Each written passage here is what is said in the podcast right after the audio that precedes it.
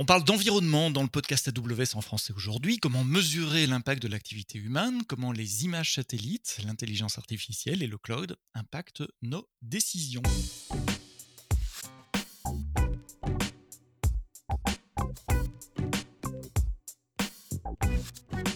Bonjour, bienvenue dans le podcast AWS euh, en français, vendredi matin, comme euh, chaque semaine, un nouvel épisode du podcast. Merci de nous suivre sur les différentes plateformes de podcast que sont Deezer, Spotify, Apple Music, Google, Amazon Music et, les autres, toutes les bonnes applications de podcast. N'oubliez pas de vous abonner de manière à recevoir les downloads tous les vendredis matins. Nous allons parler climat et cloud aujourd'hui euh, avec Keros et j'ai deux invités pour parler du climat, du cloud et de Keros. C'est Marion Messador qui est Product Manager et Thomas Link qui est responsable de l'infrastructure de Keros. Merci d'être là. Euh, dis-moi, on va commencer avec toi Marion. Keros, c'est quoi? Alors, Bonjour, merci de nous inviter. Euh, Keros, c'est une entreprise française qui a 7 ans maintenant, euh, qui est spécialisée dans l'analyse géospatiale. Donc on utilise des données satellites et d'autres données, mais c'est beaucoup de satellites auxquels on applique des traitements algorithmiques pour générer euh, ben, toute la donnée dont les entreprises, les régulateurs, les assureurs et j'en passe ont besoin pour agir sur des sujets de climat, protection de l'environnement, protection des assets et des personnes et transition énergétique. Donc on a vraiment un focus euh, soutenir euh, les, transitions en cours en termes de climat, biodiversité, écosystème. Donc ça c'est Keros. Mmh la solution dont on est venu vous parler aujourd'hui, c'est un produit qu'on a développé cette année qui s'appelle le Forest Carbon Monitor et qui est destiné à soutenir le développement du marché volontaire carbone. Marché volontaire carbone. C'est quoi le marché volontaire carbone? Très, très rapidement, il y a un certain nombre d'entreprises, de personnes qui sont volontaires pour compenser leurs émissions de gaz à effet de serre. Donc, euh, C'est ce qu'on voit dans les médias parfois. Euh, j'ai compensé. Vous des sociétés qui communiquent en disant je compense mon activité en, achetant des, chèques verts ou en payant. Oui, c'est exactement ça. Et on peut voir ça aussi à l'échelle individuelle. Quand vous prenez l'avion, il y a de plus en plus d'entreprises qui vous, vous proposent mhm. de compenser votre vol. Euh, et cette compensation, dans la majorité des cas, elle est faite en plantant des arbres ou en protégeant des forêts existantes, souvent des forêts tropicales primaires qui sont très très riches en carbone. En fait, les arbres ils stockent le carbone et en plus elles ont tout un tas d'avantages en termes de biodiversité, d'écosystème, etc. Et donc euh, il est très important, c'est quelque chose qui a été rappelé par euh, le, GIEC, hein, le panel d'experts scientifiques sur mmh le climat encore cette année. Il est très très important que ce marché-là se développe parce qu'en fait, à chaque fois qu'on compense nos émissions, on envoie de l'argent, de la finance pour protéger des espaces naturels importants et maintenir du carbone dans les arbres. Donc très concrètement, si je paye le petit supplément sur mon ticket d'avion pour compenser mon, déplacement en avion euh, la semaine prochaine, cet argent va à un fonds, une organisation, un organisme international qui va reboiser euh, la planète Voilà, on, peut, résumer comme ça C'est un peu ça. Il y a des différents acteurs qui interviennent dans ce marché, mais en gros, il y a des entreprises ou des ONG qui, dont le métier est d'aller conserver des espaces de forêt ou replanter des, zones euh, qui, ont perdu leur forêt, où il n'y a pas d'arbres aujourd'hui, pour générer les crédits carbone qu'on peut acheter pour compenser nos émissions.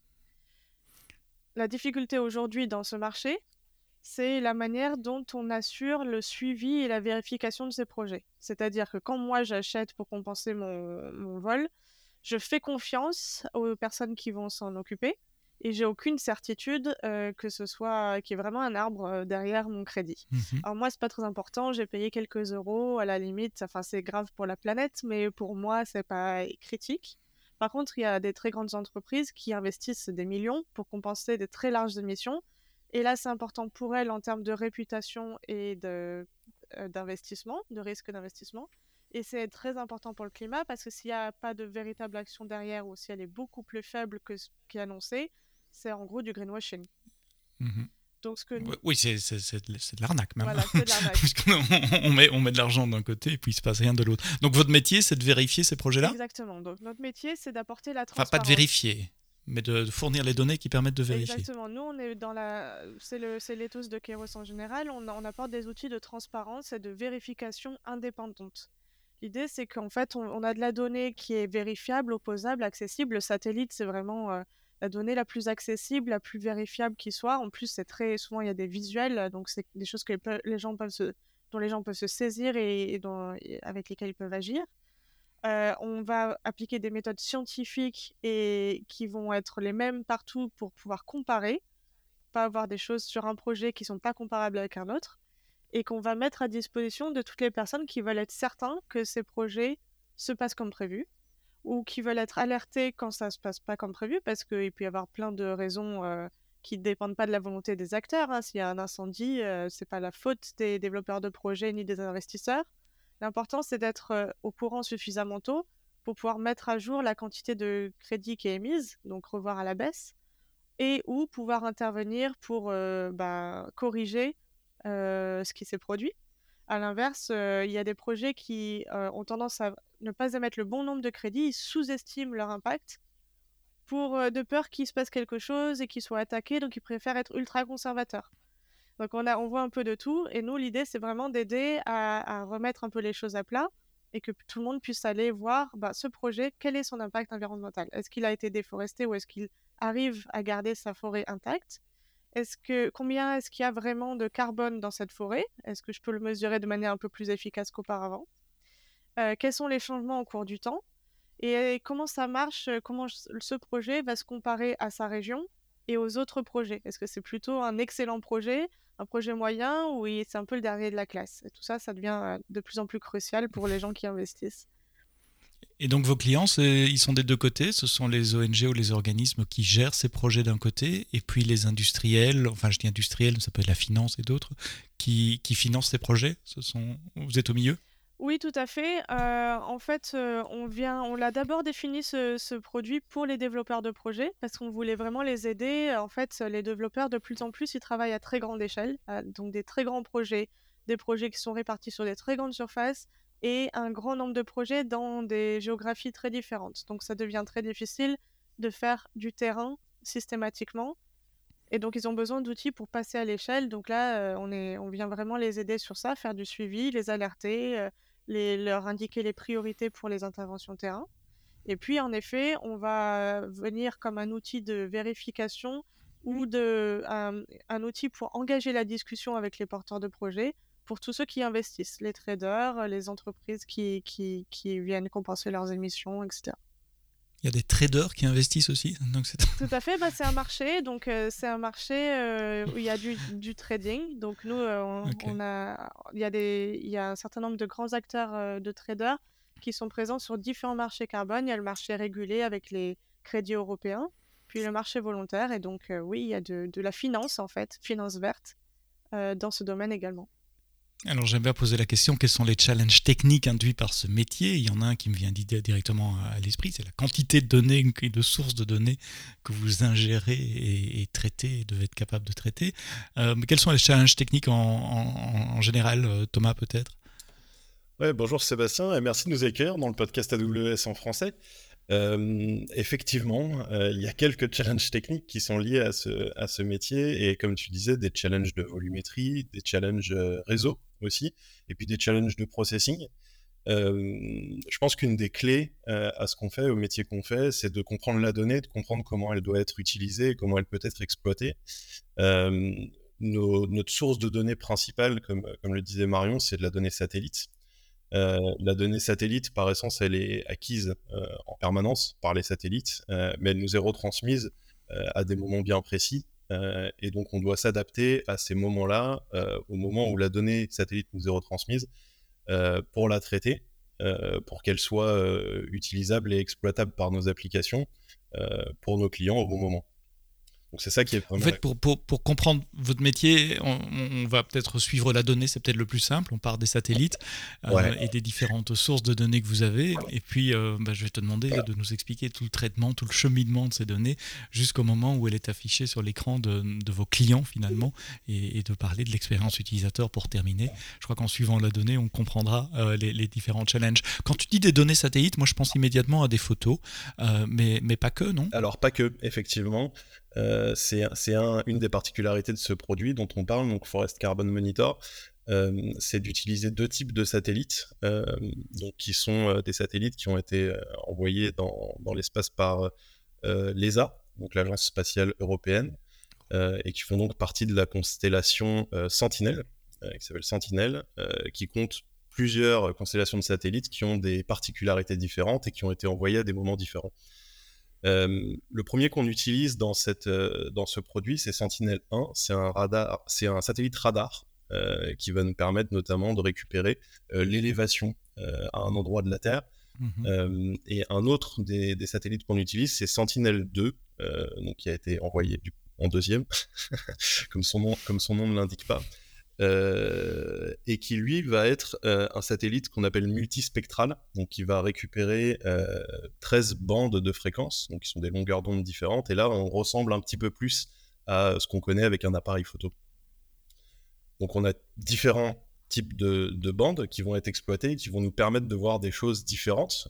L'œil est habitué aux trois bandes classiques RGB, red, green, blue, qui nous permettent d'avoir une image colorée, c'est ce, ce que vous voyez euh, sur toutes les applications de cartographie sur Internet, euh, mais on a tout un tas d'autres informations qu'on peut récupérer. Euh, on a notamment les, des, informations de, d'infrarouge qui vont nous permettre de voir le, la santé la température. Alors la santé des plantes, par exemple. Mhm. donc est-ce qu'une plante, est-ce que la végétation est plutôt sèche, est-ce qu'elle est plutôt humide? Donc ça, ça peut être intéressant pour déduire le, le, type de végétation auquel on a affaire. Ça va aussi nous permettre de savoir si on a affaire à de la végétation ou pas de végétation, hein, parce que un des intérêts de ce produit, c'est aussi quand même de faire de la classification, de savoir si, quand on regarde une image, est-ce que c'est de la forêt ou est-ce que c'est pas de la forêt? Et ça, euh, c'est grâce à ces données euh, d'infrarouge et d'infrarouge à, courte fréquence qu'on va réussir à déduire euh, le type de végétation et, la façon dont la végétation se développe à un endroit. Donc, ces images Sentinel-1, Sentinel-2, elles sont récupérées par euh, l'ESA, l'Agence spatiale européenne. Elles sont mises à disposition de toutes, euh, de, qui veut les récupérer. Elles sont disponibles euh, et accessibles sur, sur Internet. Ce sont des données publiques, gratuites, que vous allez chercher sur les serveurs de l'ESA Absolument. Ce sont des données publiques. On va chercher euh, non pas sur les serveurs de l'ESA, mais sur les serveurs d'AWS, puisqu'elles sont mises à disposition sur euh, AWS S3. Ah, c'est un dataset. Hein. Voilà, mhm. ça fait partie des datasets qui sont disponibles sur AWS. Euh, on récupère ces données-là. donc pour donner une image, là on parlait de, Forest Carbon Monitor sur, sur l'Amazonie, donc sur toute la, région d'Amazonie. c'est une zone qui couvre environ 5 cinq zones de, de, temps, là, type UTC. Euh, donc, c'est mhm. une zone qui est quand même horaire, de fuseau horaire. Voilà, merci. Euh, une zone quand même très très vaste. Euh, pour donner une idée, donc sur, sur Sentinel-2, on récupère environ 900 000 images pour, cette zone, pour cette zone géographique. Et sur Sentinel-1, on récupère un peu plus de 6 millions d'images sur cette Et ça, ça correspond à une période de temps donnée, genre une exploration entre telle date et telle date, par exemple? Ça correspond à euh, quatre années euh, d'exploration, sachant qu'on essaye de, de, comparer les années les unes par rapport aux autres euh, mhm. pour fournir des, des, des, points de données. des changements pour voir comment, des points de données les projets évoluent. Exactement. Et en volume, on parle de... en volume, gigabytes, on parle de terabytes. on parle de plusieurs terabytes sur ces. Sur, on est à, un peu moins de 5 Tera euh, là sur ce, sur ce volume annuel. Oui, l'Amazonie, c'est une zone énorme. C'est l'essentiel du Brésil, une partie de la Colombie, le, sud du Venezuela. Euh, si je suis pas trop nul en géographie, une partie du Pérou et de l'Argentine aussi, là, là, dans le fond. C'est ça. Ah, donc ça. Exactement. Ça couvre pas mal de pays. Exactement. Et donc, et des grands pays. Ça, ça, ça crée une, une, masse de données qui est très, très importante. Et ces données, elles doivent être traitées. Euh, et, donc c'est là que toute l'expertise technique est nécessaire pour euh, comprendre comment, euh, comment mettre en œuvre tous nos algorithmes et toute notre intelligence métier qui va permettre de déduire de cette masse d'images une information pour dire est-ce qu'il y a de la forêt ou est-ce qu'il n'y en a pas. Alors avant d'arriver au traitement, est-ce qu'il y a d'autres sources? Je crois que Marion t'avait dit il y a des images satellites, mais il y a d'autres sources aussi. Donc quelles sont les autres données que, vous collectez? Oui, alors ça va dépendre des produits. À on, on va avoir des données météo, on va avoir des données euh, publiques, par exemple de propriété, euh, pour identifier les entreprises, pour euh, identifier. Quoi, des, des, données de cadastre, par exemple, qui est, qui est propriétaire de telle parcelle, ça va etc. dépendre. Donc mhm. là, sur spécifiquement les projets carbone, il y a tout un, il y a des registres publics où ces les projets actifs sont, sont accessibles. Et donc, on va récupérer le contour de chaque projet on va récupérer euh, les informations du type le nombre de crédits qu'ils ont prévu d'émettre chaque année euh, et aussi le nom du projet tout simplement et les parties prenantes. Comme ça, euh, toutes les personnes qui vont vouloir investir dans ce projet vont pouvoir directement accéder sur notre plateforme en tapant le nom du projet à la zone, à la superficie, à ces informations publiques. Et nous, on va les utiliser pour pouvoir les comparer aux données que nous, on produit. En disant, voilà, ils ont estimé tant de crédits à émettre, nous, on mesure tant de carbone, tant de déforestation, et on permet aux gens de, se faire leur propre avis. Est-ce que euh, les hypothèses qui ont été faites sont, valables? Est-ce qu'elles sont toujours valables? Et est-ce que ça me donne confiance?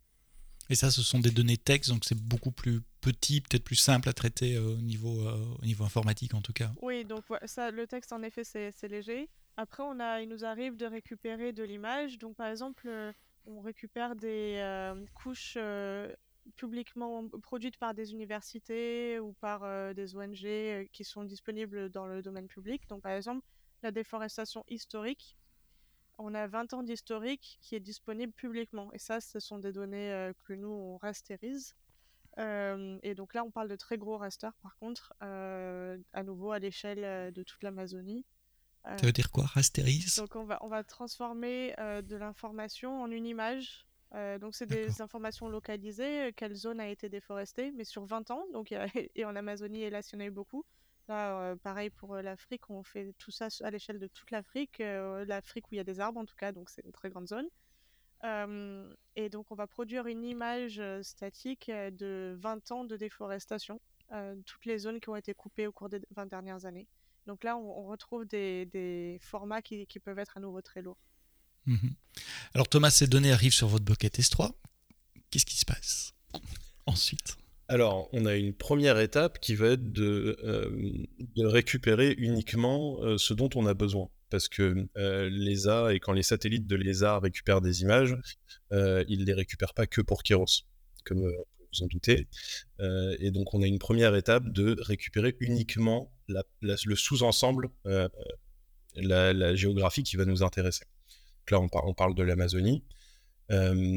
Une fois que ça s'est fait, en fonction des types de satellites et des types de données qu'on va récupérer, le traitement va être différent.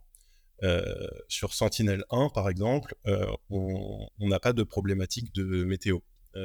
qui a déjà fait de, l'imagerie satellite c'est que les, nuages, nuages peuvent être un, problème assez embêtant. à la fois parce que ça peut fausser euh, les analyses, fausser les données, euh, mais aussi parce que ça peut euh, rendre extrêmement compliqué l'interprétation d'un résultat. Le problème avec les, avec les nuages, c'est que c'est extrêmement difficile à détecter. depuis un satellite, depuis une image, c'est compliqué de faire la différence entre un, nuage et, mmh un, et, un, lac, par exemple, ou une zone qui pourrait ressembler à un nuage vu de l'espace. Mmh donc il y a toute cette première partie qui est récupérer les images, récupérer un sous-ensemble de, ces images, donc on appelle le, crop en fait, euh, un sous-ensemble de ces images, s'assurer que les images sont de bonne qualité. Et donc sur Sentinel-1 par exemple, on va faire des agrégations. Donc comme les, satellites ont des taux de revisite d'une même zone géographique, c'est-à-dire qu'ils tournent autour de la Terre évidemment, et donc ils repassent euh, en fonction de leur, euh, trajectoire d'orbite, il repasse à un endroit en, tous les euh, un jour, deux jours, mmh cinq jours, dix jours, en fonction des satellites et en fonction des missions. Et euh, ça nous permet de créer des moyennes en fait sur, euh, sur des zones géographiques. Donc sur Sentinel-1, c'est ça qu'on va faire pour ce, pour ce projet-là. Et sur Sentinel-2, eh ben, on va avoir la problématique des nuages, parce que là, on est sur des, des, capteurs donc multiparamétriques qui vont multispectrales pardon, qui vont être très impactés par la présence ou non de nuages. Alors, quel type de, de, service de compute vous avez euh, choisi ou sélectionné pour faire ce genre de, traitement? Alors, l'ensemble de nos computes euh, sont sur, euh, enfin la grande majorité de notre compute est sur EKS, e donc sur Cube, Kubernetes, managé. Mhm. et on a une petite partie de notre compute, et notamment la partie de crop dont je parlais à l'instant, qui tourne sur Lambda. parce que précisément, elle est événementielle et qu'on veut, au moment où les images arrivent et au moment où on va avoir besoin de récupérer telle ou telle partie de l'image, on veut que ça réagisse à l'événement de la mise à, disposition de l'image.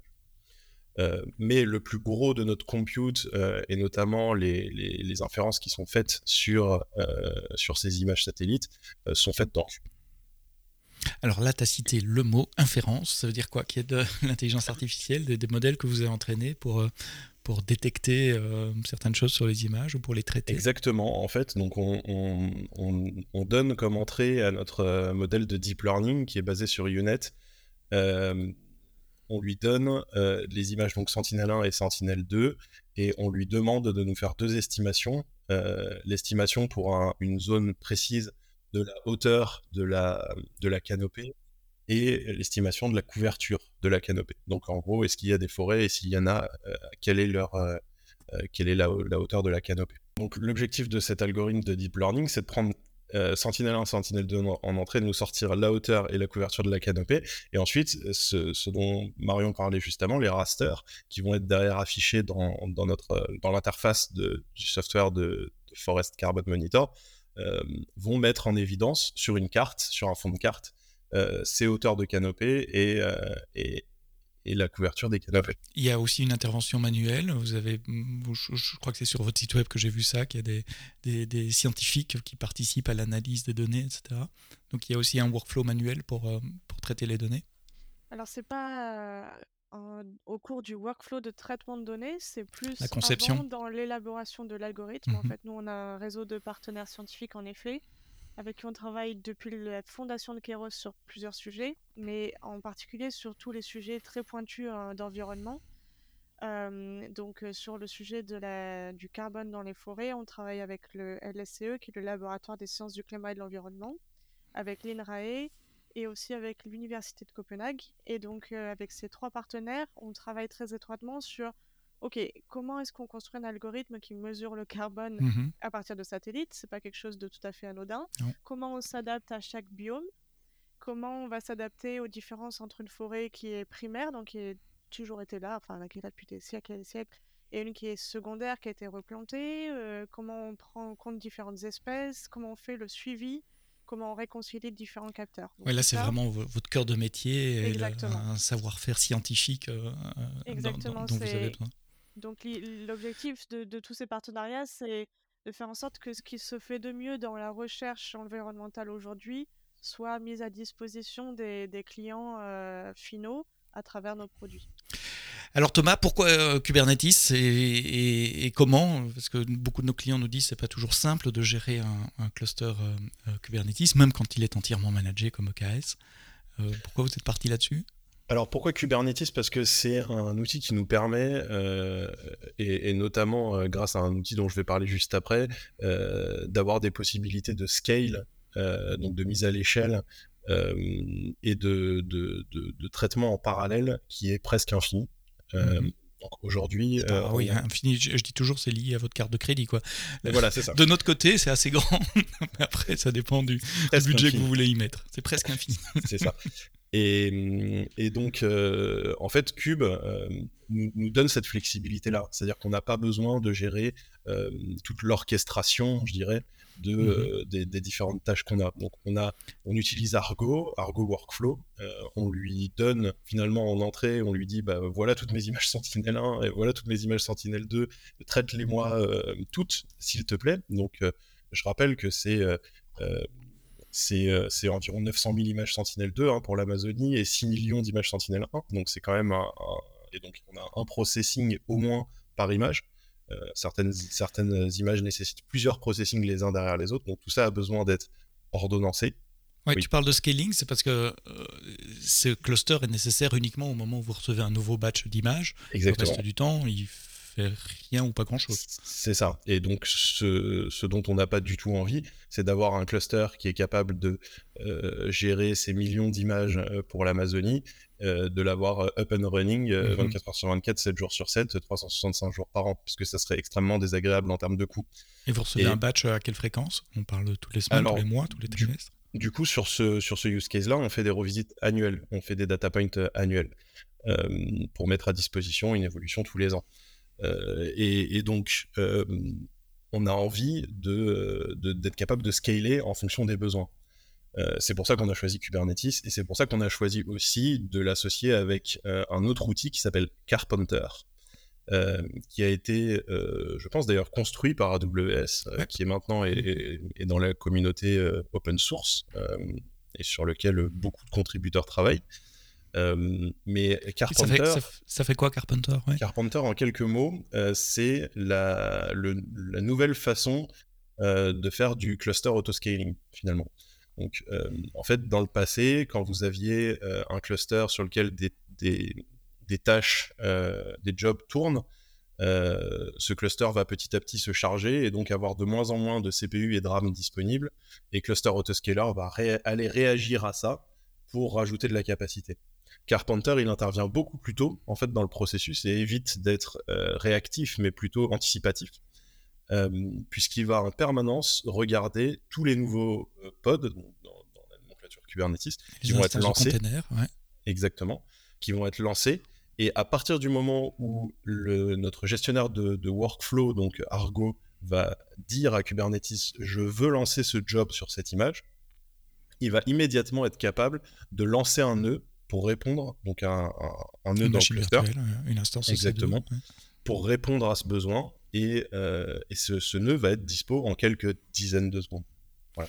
Donc ça veut dire que le cluster, euh, pour donner un exemple sur le, dernier processing qu'on a fait sur l'Amazonie, là, qu'on a fait en quelques heures, quelques dizaines d'heures, on va dire, euh, on est capable de scaler un cluster de 4 vCPU et 8 Go de RAM à 500 vCPU et 4 Tera de RAM en 6 ou 7 minutes.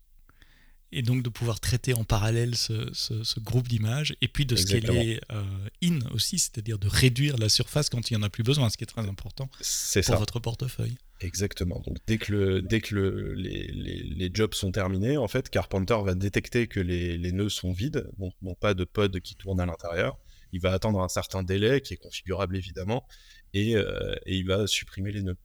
J'ai été voir Carpenter parce que je ne connaissais pas. Euh, et donc, pour préparer ce podcast, j'ai été voir la page GitHub euh, tout à l'heure. 4000 étoiles, 500 euh, forks. effectivement, c'est utilisable en dehors du cloud AWS aussi. Hein, c'est pas spécifique à EC2. Ça, peut s'appliquer sur d'autres clouds, voire même on promise et provisionner de l'infrastructure. Mais ça m'a fait penser à un service AWS qui existe, qui peut-être utilise Carpenter sous le capot, j'en sais rien. Mais c'est Fargate. Fargate fait ça. C'est il, scale automatiquement une flotte de, de, nœuds de compute pour, pour les pods. Euh, est-ce que vous avez regardé Fargate aussi ou, pas? Pourquoi? Enfin voilà. Est-ce que c'est une question C'est peut-être une question stupide, j'en sais Non, non, c'est pas une question stupide. Effectivement, on a regardé Fargate. Euh, je dirais que Fargate, c'est un peu euh, l'étape d'après dans le sens de la, du délestage de responsabilité à AWS. C'est-à-dire si on mhm. veut aller encore plus loin dans je veux juste run mes jobs et je m'occupe pas de ce qui se passe derrière. Fargate, c'est l'étape suivante, en fait. Euh, nous, on avait besoin de ce niveau de contrôle, euh, donc de comprendre quand même ce qui se passe, d'être capable de euh, d'aller mettre un peu les mains dans le cambouis, on va dire, pour, pour regarder quand même ce qui se passe sous le capot et, et comprendre comment nos jobs tournent, parce que par essence, bah, quand, quand quand on lance ce type de, workflow, euh, on a besoin qu'il se lance rapidement, on a besoin d'avoir tout un tas de petites optimisations qui vont être faites et qui, euh, à l'échelle, euh, mhm. quand on gagne 500 millisecondes sur un job qui dure une minute, mais qu'on le gagne 1 million ou 2 millions de fois, à la fin, ça, a un, impact. Voilà. Mhm. Donc, c'est le genre de choses typiquement sur lesquelles on veut travailler et sur lesquelles on essaye en permanence d'optimiser nos stacks techniques. Démarrer un cluster EKS, en tout cas pour un test, euh, ça, ça, prend quelques, quelques minutes, quelques dizaines de minutes. Le Ouais. configurer avec Carpenter, je suppose qu'on on rajoute quelques heures. Euh, mais c'est quoi la différence entre euh, déployer ces outils euh, pour tester, pour un prototype, pour un proof of concept, et puis pour être prêt en production? Il y a, il y a un gap là. Euh, C'est quoi ce gap? Il y a effectivement un, un- un gap euh, que, auquel on a fait face en tout cas et qui euh, et auquel je pense euh, toutes les sociétés qui utilisent euh, EKS euh, de près ou de loin font face aussi, en tout cas en production. Euh, comme tu disais, on peut lancer avec la, la CLI EKS CTL un cluster, euh, un cluster EKS en quelques, minutes. Euh, mais ce, cluster, il va, euh, euh, il va avoir tout un tas de lacunes, on pourrait dire, euh, pour tourner en production. Euh, donc au-delà de juste lancer un cluster cube, on va devoir euh, bah, gérer ses logs par exemple. On va avoir des pods qui vont tourner sur, euh, euh, sur ce cluster. Ces, ces pods, ils vont avoir des logs qui vont être stockés. Euh, ces logs, on va devoir les, les rediriger récupérer, quelque part si on veut les utiliser et les exploiter après. Nous, quand on lance un million de, un million de jobs, on veut pouvoir euh, et ces jobs, ils peuvent durer entre une minute et cinq minutes. Donc, c'est des jobs qui sont relativement courts. On veut, on, on, on veut pas avoir à aller se- se- s'attacher au pod euh, pour aller vérifier les logs. Il faut qu'ils soient centralisés, évidemment, à un endroit dans, les, dans lequel on va pouvoir euh, faire derrière des requêtes de masse pour vérifier que euh, certaines métriques sont, euh, sont dans des bornes qui sont, qui sont prévues, par exemple. Donc, récupérer les logs, c'est un premier chantier, typiquement, pour Mhm. avoir un, un cluster euh, production ready. C'est quelque Euh, chose qui est prévu par Kubernetes, non? Il n'y a pas un driver log ou quelque chose comme ça? Enfin, nouveau, je suis pas expert Kubernetes, mais j'ai déjà vu des. des- Alors, il y a plein de façons de faire. Il y, a- il y a- il y a- il y a plein de façons de faire. On peut utiliser des, des, des, des outils comme FluentD, par exemple, qui FluentD, vont, euh, euh, qui vont envoyer des logs où on veut. Ça peut être dans un cluster euh, Elasticsearch, par exemple, pour les Mhm. analyser derrière. Sur S3. Sur S3, pourquoi pas. Alors, ce sera peut-être plus compliqué à exploiter derrière, mais Ouais. c'est Mhm. pourquoi, c'est pourquoi pas possible aussi. Euh, nous, on a fait le choix d'utiliser Datadog parce que c'est la solution qu'on Mhm. utilise pour, euh, pour le, le logging. Euh, et donc, on a un agent Datadog qui tourne sur, sur nos clusters et qui, qui tourne donc sur chacun des nœuds et qui transfère les logs en temps réel vers Datadog pour qu'on puisse les analyser là-bas. Quoi d'autre? On a un sujet de monitoring aussi, euh, parce que donc euh, Cube par défaut, euh, il n'y a pas vraiment de monitoring qui, arrive out of the box hein, quand on lance un cluster EKS. On a les outils qui sont présents pour le faire, ça c'est sûr, ils existent. Néanmoins, on doit se poser la question de qu'est-ce qu'on va surveiller, qu'est-ce qu'on considère comme normal, qu'est-ce qu'on considère comme inquiétant, qu'est-ce qu'on considère comme anormal. Euh, à partir de combien de, de nœuds schédu- de pods pas schedulés, je commence à remonter une alarme, une alarme warning, une alarme euh, urgente. Euh, à partir de combien de, de, de volumes non attribués, je commence à remonter des alarmes. Toutes ces choses-là, il y a de la littérature, il y a tout un tas de personnes qui, qui expliquent sur Internet, en théorie, voilà ce que vous devriez faire, mais dans la pratique, il n'y a pas de d'outils où, avec un clic, euh, on arrive à, à monitorer un, un cl- un cluster euh, cube. C'est euh, la blague classique. Hein J'aimerais bien aller vivre en théorie, parce qu'en théorie, Voilà, tout est en parfait. théorie, tout est parfait. Euh, com- com- comment on trouve les, les- les bonnes métriques euh, com- com- Comment vous savez que vous regardez les bonnes métriques et que vous mettez les bons, tons- les bons taux euh, d'alarme pour ne pas être pollué non plus par des, des faux positifs euh, à longueur de journée C'est très difficile euh, et je pense que rien rien n'est plus efficace que l'expérience. C'est ça. Mhm. euh, qu'il faut essayer, euh, mettre au début les, les seuils d'alerte assez bas et puis surtout avoir une, une discipline assez forte sur la redéfinition de ces alertes en, temps- en permanence. Donc, quand on reçoit des alertes, ça fait partie de notre process de se poser la question est-ce que l'alerte est bien configurée? Donc on ne peut pas fermer aujourd'hui une alerte, euh, un incident, euh, tant qu'on n'a pas dit oui, l'alerte était bien configurée et l'alerte qui a été remontée était pertinente. Et Même chose au niveau des dashboards, je suppose. Vous expérimentez différentes euh, Ouais. métriques, courbes, apprendre. En fait, vous apprenez avec l'expérience ce qu'il faut mesurer et quels sont les seuils normaux et les seuils anormaux. C'est ça, exactement. Et on, on essaye aussi de mettre en place euh, de la, du machine learning aussi là-dessus. Euh, donc essayer de voir, essayer de détecter les anomalies en fait, là, c'est de la vraie détection d'anomalies. Euh, donc sur des périodes, euh, essayer de comprendre comment, comment une courbe a toujours évolué depuis six mois, et tiens, là, on a un pic x 100, c'est probablement qu'il y a quelque chose d'anormal, même si c'est pas quelque chose sur lequel on a des alertes. on va essayer de, se poser la question de ce qui, ce qui peut être en train de se passer. C'est pareil sur les logs. Sur les logs, on surveille les logs, on a des, des métriques quelque part sur les logs pour s'assurer que on n'a pas d'un coup 8000 messages par minute d'erreur, alors qu'avant on n'en avait pas. Mmh Donc c'est des choses que je, parlais avec TF1 il y, a, il, y a, quelques mois dans un autre épisode du podcast euh, AWS en français où il me disait exactement la même chose. Les, les métriques, on, on, apprend, c'est en le faisant euh, ou en simulant, euh, mais ça, vient à la longue. C'est pas un truc qu'on peut faire avant et l'avoir juste. C'est un processus continu d'observabilité de, de, nos propres process et avec une boucle de, de, feedback permanente. C'est de la vraie amélioration continue, exactement. Exactement, de l'amélioration continue, c'est le bon mot. Il y a vraiment besoin de cette amélioration continue pour, euh, pour le, logging et le monitoring. Si on n'a pas ça, c'est indispensable. C'est, c'est, ça peut pas marcher. Donc logging, monitoring, qu'est-ce qui sécurité. Encore été... Je pense qu'on aurait pu même en parler en premier. Euh, la sécurité, c'est vraiment le job zéro de tout ce qu'on fait. Euh, chez Keros, c'est important pour avoir la, la, confiance de nos clients, évidemment. la sécurité, elle, elle, arrive vraiment à tous les étages dans ce qu'on fait. On se pose toujours la question de la sécurité en premier. Euh, quand on déploie euh, des nouvelles infrastructures. Euh, donc la sécurité sur Kubernetes, Là, pour le coup, on ne manque pas d'outils. Il en existe pléthore. la difficulté, c'est plutôt de choisir le bon ou de choisir celui qui s'adapte le mieux aux besoins qu'on a. il y a beaucoup d'outils d'analyse statique, on pourrait appeler ça statique, donc qui vont vérifier toute la configuration et sortir sur la base de quelques règles des, potentiels problèmes qui ont été identifiés dans la configuration. Euh, il y a des outils d'analyse un petit peu plus dynamiques qui vont aller éventuellement écouter un peu le réseau pour regarder ce qui se passe et, euh, essayer de détecter des, comportements qui sont encore une fois anormaux. Mais sur la sécurité, ce qui est important, c'est surtout de définir le, bon niveau.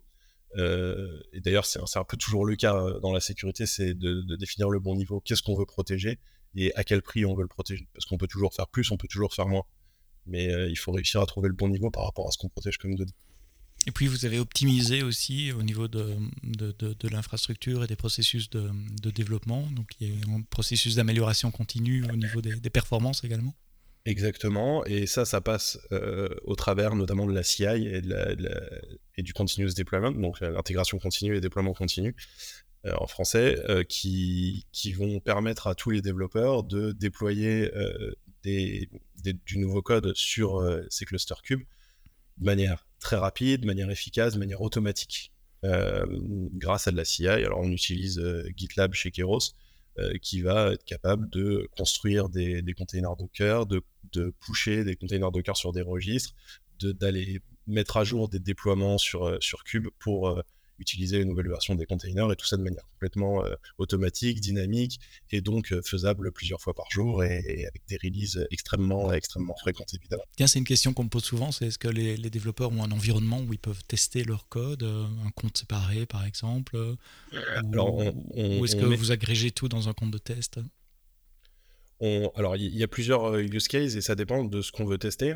Parce que des fois, on veut juste tester son code et dans ce cas-là, on va tester uniquement dans son container Docker. Et, mhm. et, et souvent même en local, ça suffit pour tester ce mhm. genre de choses. Euh, des fois, on a besoin de tester typiquement quand on fait des, tests de scaling, euh, où on va d'un coup euh, envoyer un million, de, un million de pods dans un cluster. Là, on a besoin d'un cluster pour tester. Et dans ce cas-là, bah, on, a toute notre infrastructure qui est définie en infrastructure as code. Ça nous permet de créer des, des nouveaux clusters très facilement et à la demande.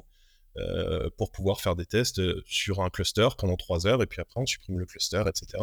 ça, c'est l'avantage de, l'infrastructure as code, de pouvoir recréer des environnements euh, à la demande. Si on continue de suivre le, chemin des, données et en prenant un petit raccourci, on arrive à la vue client. votre client se connecte sur un portal, une page web, j'imagine.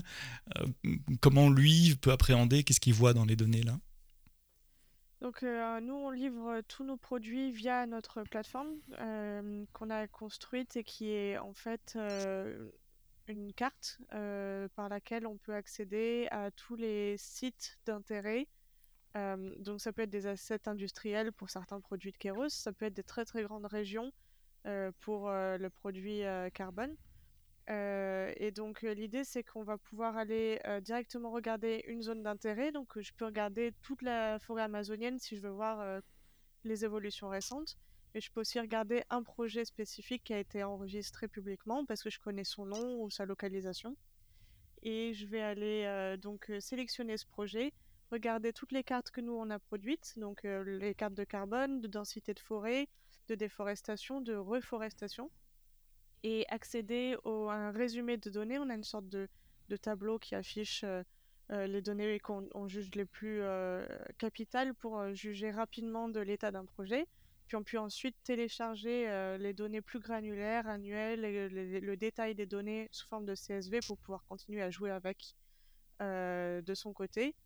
on a un certain nombre de clients aussi qui sont souvent de très grands comptes avec, qui ont plein de sources de données extérieures qui arrivent et aussi des modèles internes.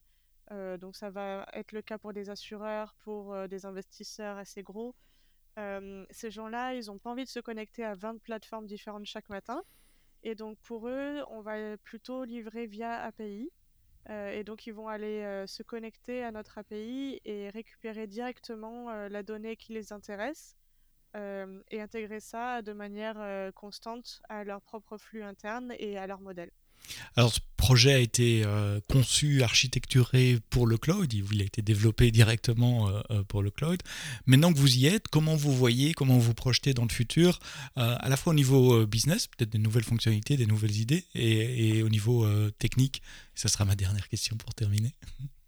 Alors, je commence avec le business et je laisse Thomas terminer sur le technique.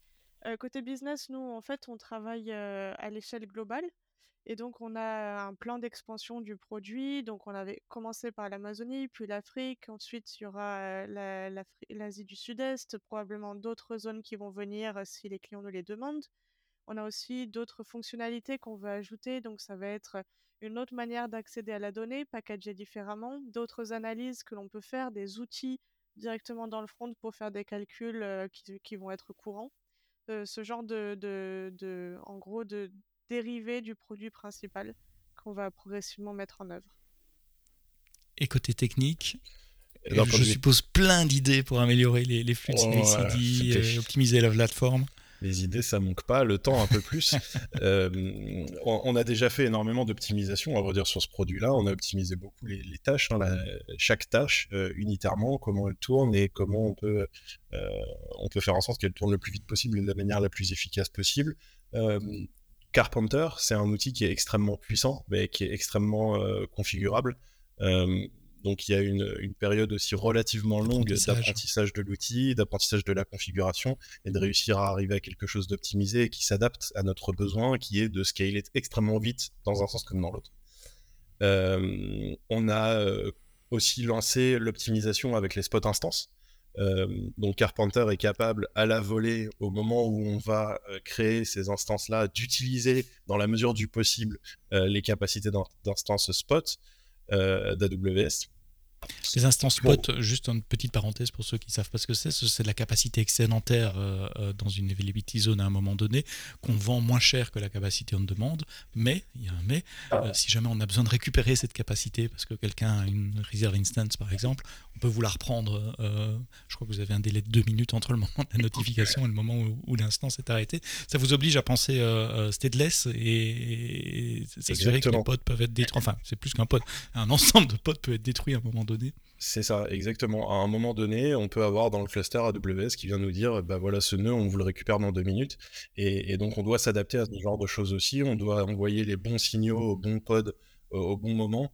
Euh, pour que les bonnes actions soient prises, pour qu'il n'y ait pas de perte de données, pour qu'il n'y ait pas de perte de ce qui avait été commencé, pour qu'il euh, n'y ait pas d'interruption éventuellement pour, euh, pour la, mise à disposition des données aux clients.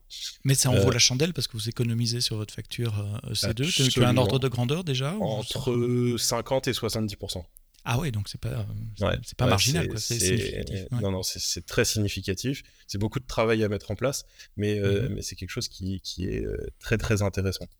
Euh, et dans les optimisations à venir, on est en train de, de continuer à, travailler sur la mise en place des, des pods sur ARM pour pouvoir utiliser mm-hmm. Graviton. Les instances Graviton qui elles aussi sont en général moins chères, en tout cas qui ont un ratio coût-performance meilleure que les instances équivalentes sur une architecture x64. C'est ça. Et là, ça implique des changements. Vous avez du code bas niveau qui doit être recompilé, etc. Ou c'est juste. Absolument.